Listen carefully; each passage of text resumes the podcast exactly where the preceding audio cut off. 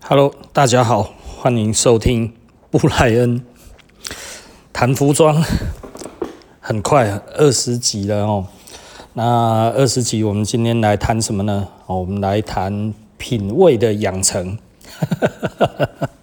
哦，品味养成其实是一个有一点点呃需要时间的一个大工程。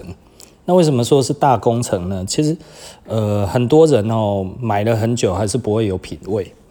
那品味来自于什么地方呢？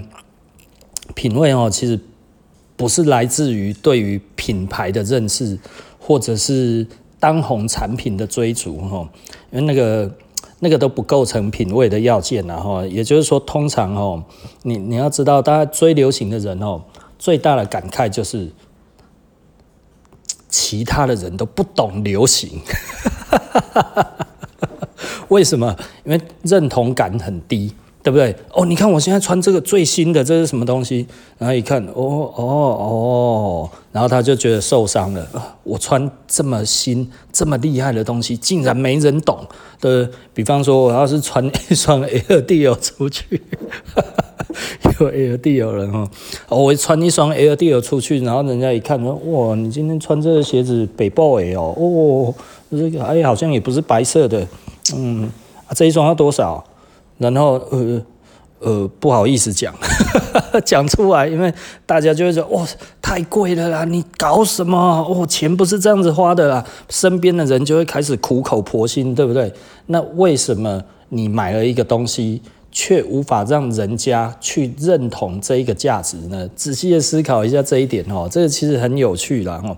也就是说哈，我们花大钱的原因是为了希望能够脱俗，对不对？可是如果当你不重视一个东西的时候，其实你买最流行的东西，通通都没有用，再贵都没有用。为什么？因为老实说，流行性非常强烈的东西，通常。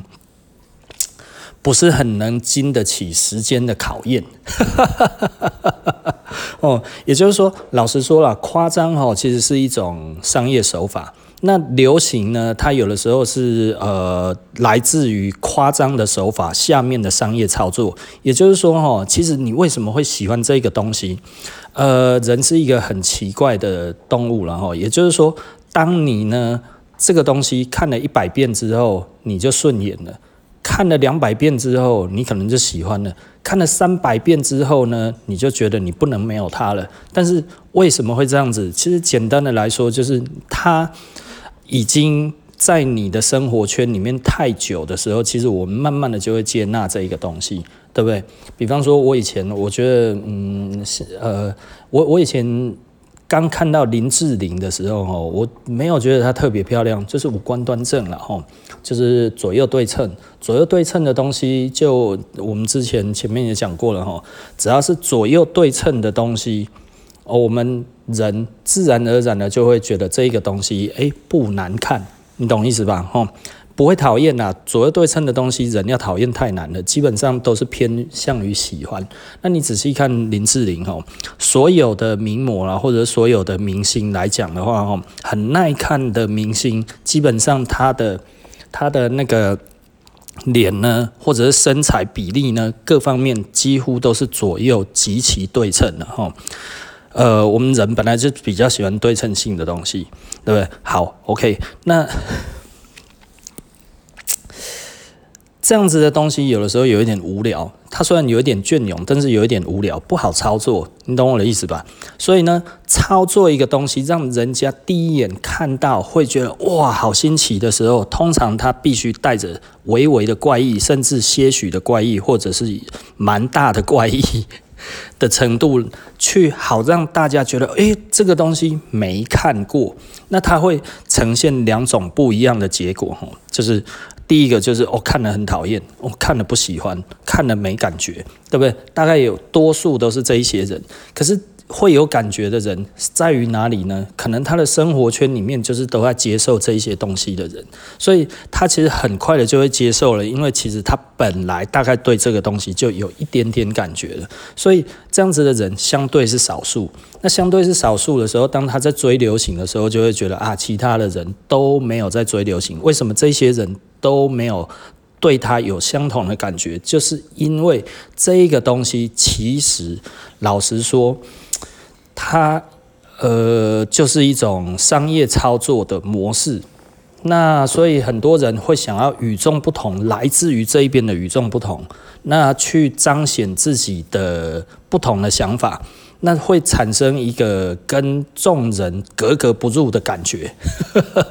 而如果你这个时候又没有我们讲的那一个关键性的东西，帮你做一个呃，做一个嗯，该要怎么说佐证吗？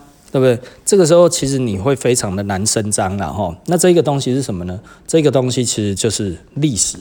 我们台湾人非常的呃不懂历史，到目前为止，我觉得我们台湾人的史观极差。差到一个我实在是无法想象的地步，所以我觉得，如果我们要开始变得有品味，第一个，我们真的要开始重视历史。那重视历史，你会开始发现到历史是有风格，它其实是有风格的转换。那它转换的方向跟转换的理由各有千奇百怪之不同，那都会变成是哪一种东西呢？都会变成像我们刚才所讲的商业操作，也就是说，风格的转换初期，它其实是比较强烈的。那比方说，我们讲的比较比较比较近代一点的，我们说上个世纪的七零年代，七零年代发生很多事情。那比方说，那个那个时候越战开始打，全世界都在关注越战。大家都在反战，然后呃，反战的时候就会有很多的音乐、很多的电影关于这一方面的东西，然后一直在讲，所以大家那个时候反战变成一个流行，然后美国出现了嬉皮，然后呃，嬉皮后来。呃，继续的发展，当然他们其实还有迷幻药什么这一些。那在英国这一边的话呢，又出现了另外一种，因为英国的反战没有那么大，因为主要他们不是参战国。那英国发生什么事情呢？就那个时候出现了 punk。嗯，那 punk 是怎么出现的呢？因为实际上，呃，五零年代开始有那个 Elvis Presley，那就是猫王，对不对？猫王他的那个音乐哦，Rockabilly，对不对？然后到了六零年代，哦，Beatles，Beatles 是那个时候哦，风靡了全英国的女生哦。要注意哦，Beatles 其实是以以偶像男团出来的，他并不是一开始，并不是一个哦，我们觉得哦，他其实是男女生都喜欢的。其实他其实是只有女生喜欢哈哦。在那一个时代，我我本来我我看了一些人的一些叙述哦，我本来觉得啊，这个其实应该是男女生都喜欢。我后来才知道了哈，那个其实就是女生喜欢的，因为你看披头士一开始那个样子，是西装笔挺，然后穿那个那个尖头的那个那个。那个 Chelsea 哦，那个样子当然是出来迷幻迷惑女生的啊，怎么可能是男生会喜欢？所以当时的男生是很讨厌 Beatles 的哦。所以后来 Beatles 那个 John Lennon 就讲说：“哦，我们觉得我自己好像神一样，这样好像比耶稣还伟大。”就这个哇，披头披头士就是从 John Lennon 那句话开始崩坏嘛，吼。那崩坏了之后，大家开始鄙弃，就就大家不喜欢 Beatles 嘛，那。呃，攻击 Beatles，大部分都是男生在攻击啊，哦，女生还是蛮爱的啊。但是后来一些呃，比方说呃，Paul McCartney 他就就吸毒嘛，吼，呃，其实他们啊，然后他承认嘛，承认了之后，后来就讲说啊，这都是媒体的问题啊。后来整个的披头士就开始大走中嘛，哦，就是既然你要讨厌我，那我就做一些怪东西，所以。大他唱片卖的比较不好的时候，是他音乐性比较强的时候，就没有在那边你爱我我爱你了。然后，那后来呢，又出现了 Led Zeppelin，一九六八年 Led Zeppelin 的第一个专辑，然后发行，然后一发行就爆红，这就是男人喜欢的，梆梆梆梆梆的，然后就是。全世界都在吹那个 Led Zeppelin 嘛，从那个时候开始，连台湾的歌仔戏还有布袋戏都用那一些那一些音乐配乐嘛，哈，所以哈，呃。很多人就会就是说哈，那个 Led Zeppelin 的那个音乐哈，有几首哈，就是歌仔戏啦啊，但是它其实并不是歌仔，不是 Led Zeppelin 抄台湾的歌仔戏，而是台湾的歌仔戏抄 Led Zeppelin 然后那。六零年代初期，然后大家还喜欢这一些，可是到后来六零年代中期，那个时候出来的青少年更反叛一点，他们不喜欢 rock and roll，他们也不喜欢那个什么东西，他们也不喜欢 rockabilly，啊，那他们就出现了一个新的 punk，那 punk 其实就是那个那个那个那个麦卡伦兄嘛，吼，就是那个 Vivian Westwood 的那个那个那个老公，吼，那。那他弄了那个 Sex p i s t o l 然后 Sex p i s t o l 是非常离经叛道的，然后就是他们的出道是一个很好笑的事情哦，就是他们的第一场演唱会，因为他们他们都在 SOHO 区，他们基本上就是游手好闲嘛，就都住在 SOHO 区。那 SOHO 区那一边就有圣马丁学院嘛，哈，那圣马丁艺术学院呢，那他们那个时候在一家呃。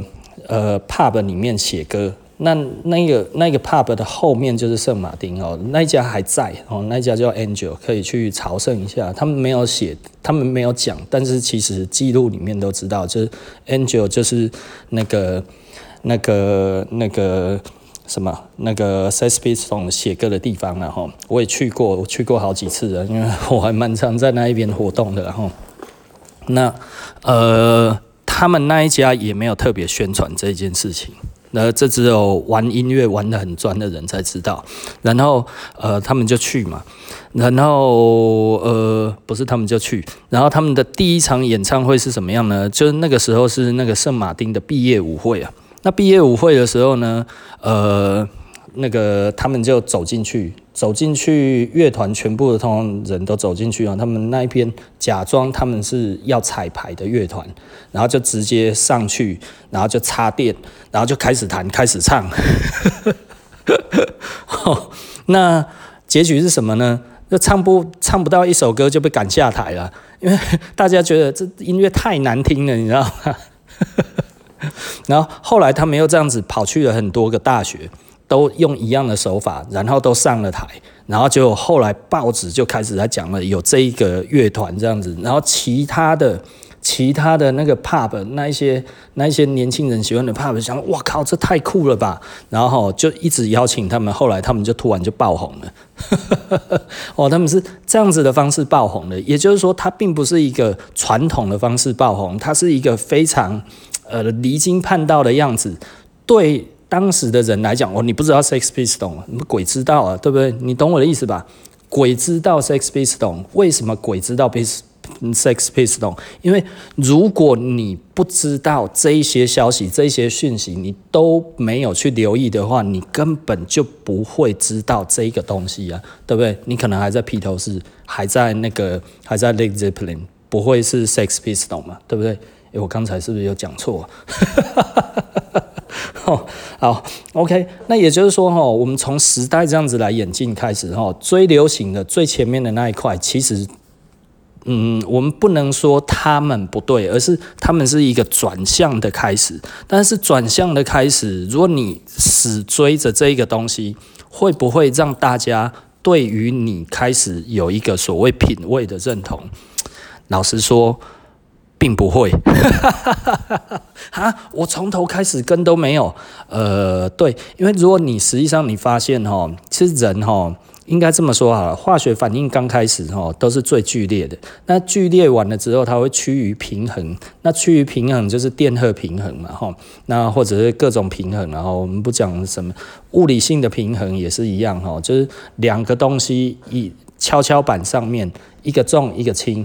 那本来是在平衡的状，本来是本来是一百八十度平的，可是呃，当你放一个一边比较重，它会到有东西挡住它的时候，然后呢，它就会停止了，对吧？停止了之后，又变成一个新的平衡。但是当你把比较重的东西拿掉的时候，诶，另外一边又翘上去了，对不对？这个其实，这个就是我们所谓的。整个的潮流其实就是这样子转变的，也就是说，当市场上面出来一个更大的力量去干预这一个市场的时候，这个市场的确会往另外一个方向跑，但是它终将会呈现一个平衡状态。呃，那这一个平衡状态是不是就是我们所看到的一开始的流行之初的样子呢？其实并不是啊。哦，我我不知道我这样子讲，大概大家有没有听懂？然后，那但是哦，如果没有听懂也没有关系。其实历史的脉动是存在的，那历史的成呃开始跟结束，其实开始都是一个人，结束都是一群人。你懂意思吗？哦，这其实有一点有趣，然后那呃，我我我现在这样子比较难再举举更多的例子哈。那但是简单的来说了哈，当你知道历史之后，你比较容易知道知其所以然。所以你穿一个东西，如果你知道它的历史，或者你知道这个东西的设计来源，或者这个东西的呃呃。更多的知识关于它，而不是只是一个意象，或者只是一个表象。呃，你会比较容易说服你身边的人。那你说服身边的人会产生一个化学变化，就是哦，你蛮有品味的，你懂吗？品味是这样子来的，品味不是敢与众不同，其实品味是知道为什么不同。这个其实有很大的差异哈，因为我们看到很多人追流行，可是当你问他说，你为什么要这样子穿？呃，流行啊，这个就是之所以知不知其所以然，对不对？如果你说，诶，这个东西流行，那你为什么这样子穿？哦，这个其实就是因为嘣嘣嘣嘣嘣嘣嘣，对不对？然后一听，哦，诶，原来这个是有道理的，对不对？那这样子人家会觉得你怎么样？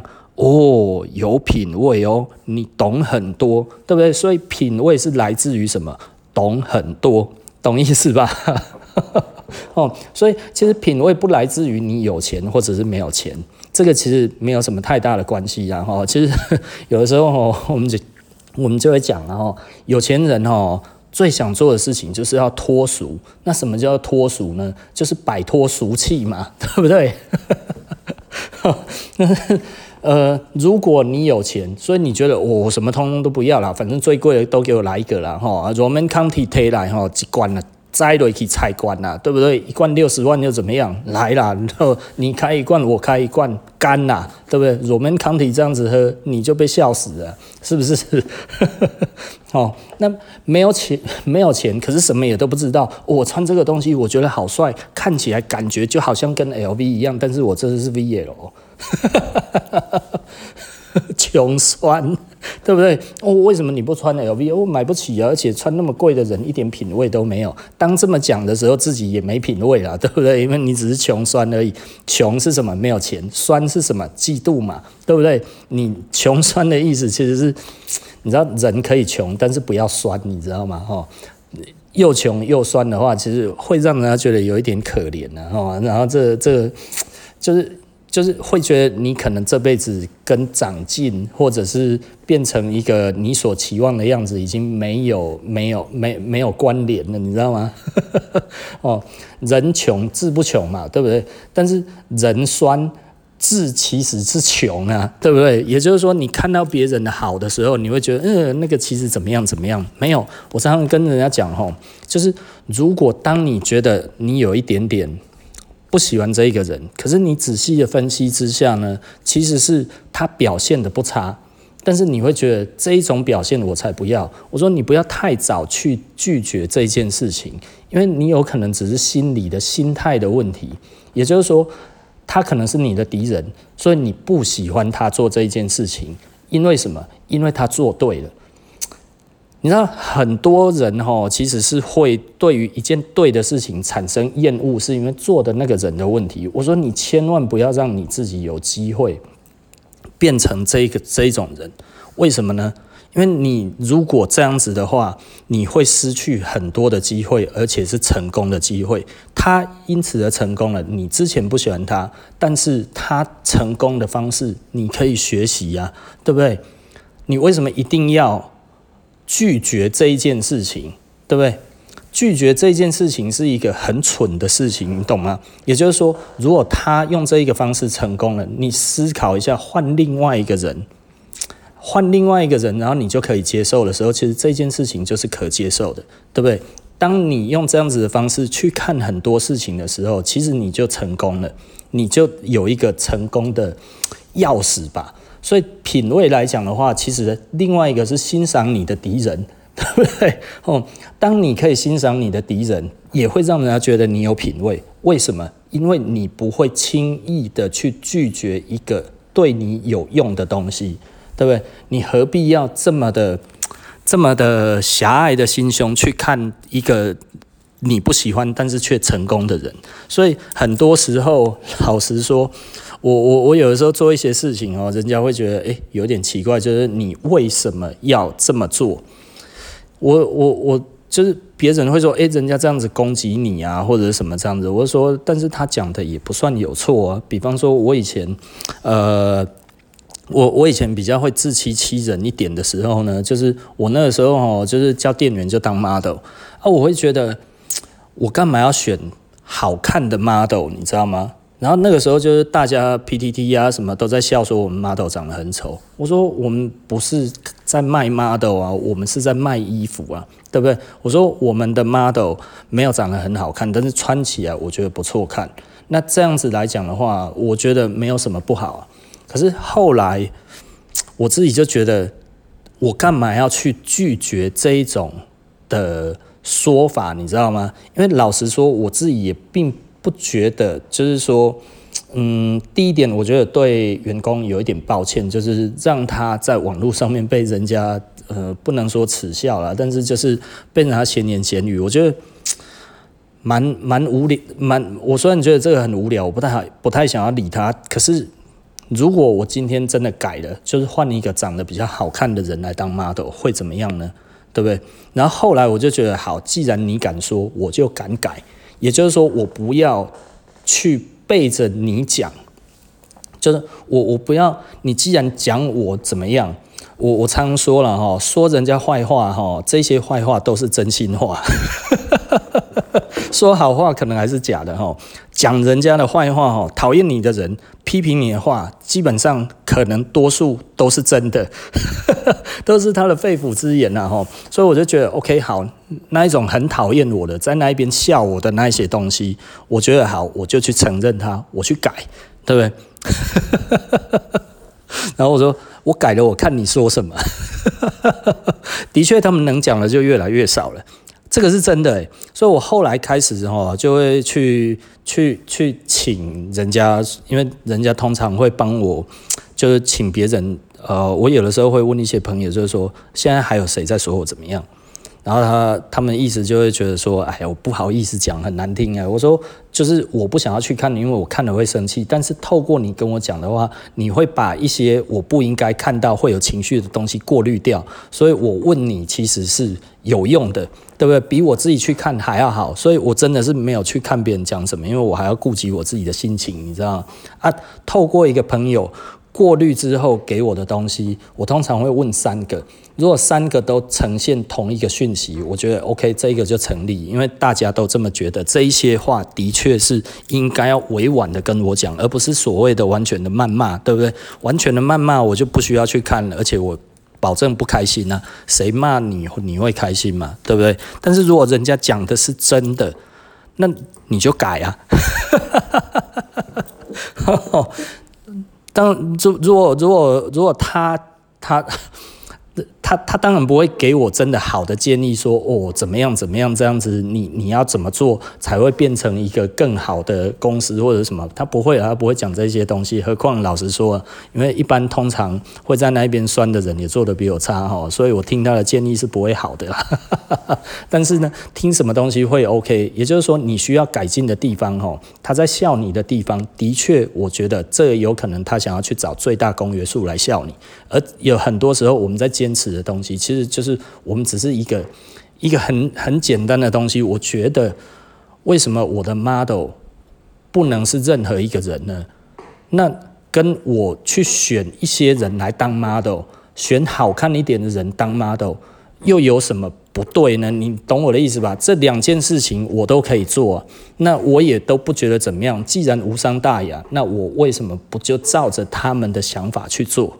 不是我觉得谁，呃，不是我觉得瞧得起谁或者是瞧不起谁，而是这是一个防御力嘛，对不对？如果我可以增强我的防御力，我为什么不做？对不对？而我希望有更好的攻击力嘛，对不对？那我如果换的比较帅的，是不是就比较有攻击力一点？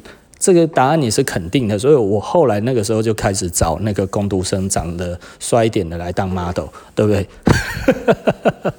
哦，这很多年以前就变这样子了哦。那其实这个跟那个谁跟我讲也有关系。那个我台北的店长赵红，他也有这样子跟我讲，他说：“哦，你每次都找那一种，呃，你不要再拍谁的啦。”他说他也不开心啊。我就说：“呃，可是我我那个时候其实他跟我讲的时候，我就觉得。”有那么严重吗？但我实在是不想要因为这一些人讲的这一些话而去改变我本来的想法，你知道吗？可是其实后来就整真的整体哈，我们的那个那个那个 SWOT 哦拿出来之后一弄之下，我就觉得对啊，是我轻易可选择的事情，那对大家都好，那为什么我不做嘞？所以我后来就会把所有的事情通通都用这样子的方式来解决，然后这样子来解决之后，诶。我发现一个更好的事情，就是我在商业上的品味更佳了。哦，那所以当你的穿着品味也是这个样子，你必须要很诚实的去面对，就是我今天虽然穿了一个很当红的东西，但是没有人认得出来这是谁的错，对不对？啊，或者是今天我穿了一个很很很很厉害的东西出去，但是呃。都没有人正眼看一眼，那到底是这一个很贵的东西，实际上没有什么作用，还是其实真的是众人完全都不关心，对不对？这两者也许都同意啊。但是如果照你这样子讲，那我们再换另外一个东西来讲的话，除非这个东西能保值、能增值，然后可以卖钱，不然的话，你留着它的意义在哪里？你懂意思吧？也就是说，你穿出去，其实对你来讲的话，对于对于身边的人，你会开始觉得哦，他们都看不出来啊，真没品味，对不对啊？其实是不是他们没品味，还是其实是你过度的、过度的希望得到安慰？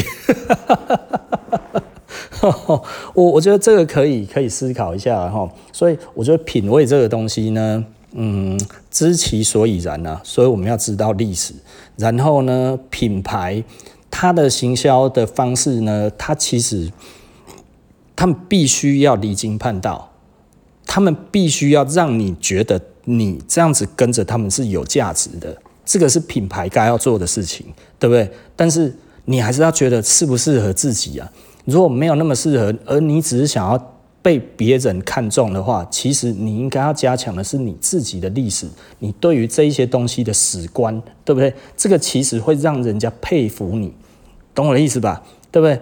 那所以不要受流行的制约，这个是非常非常的重要。如果你一直被流行制约的话，其实你就真的很难脱俗。因为通常一个人开始懂服装的历史之后，或者懂一些文化，然后后面的蕴含的时候，他其实开始会聪明的挑东西，呃？那我我觉得我们我们设施当然是很多的客人。都比较有这一方面的素养，然后，所以我们还做的还蛮开心的，就是我们的客人多半，呃，因为。受我们的熏陶，哈，大部分都还蛮有史观的。那甚至有一些还会讲一些我没有听过的。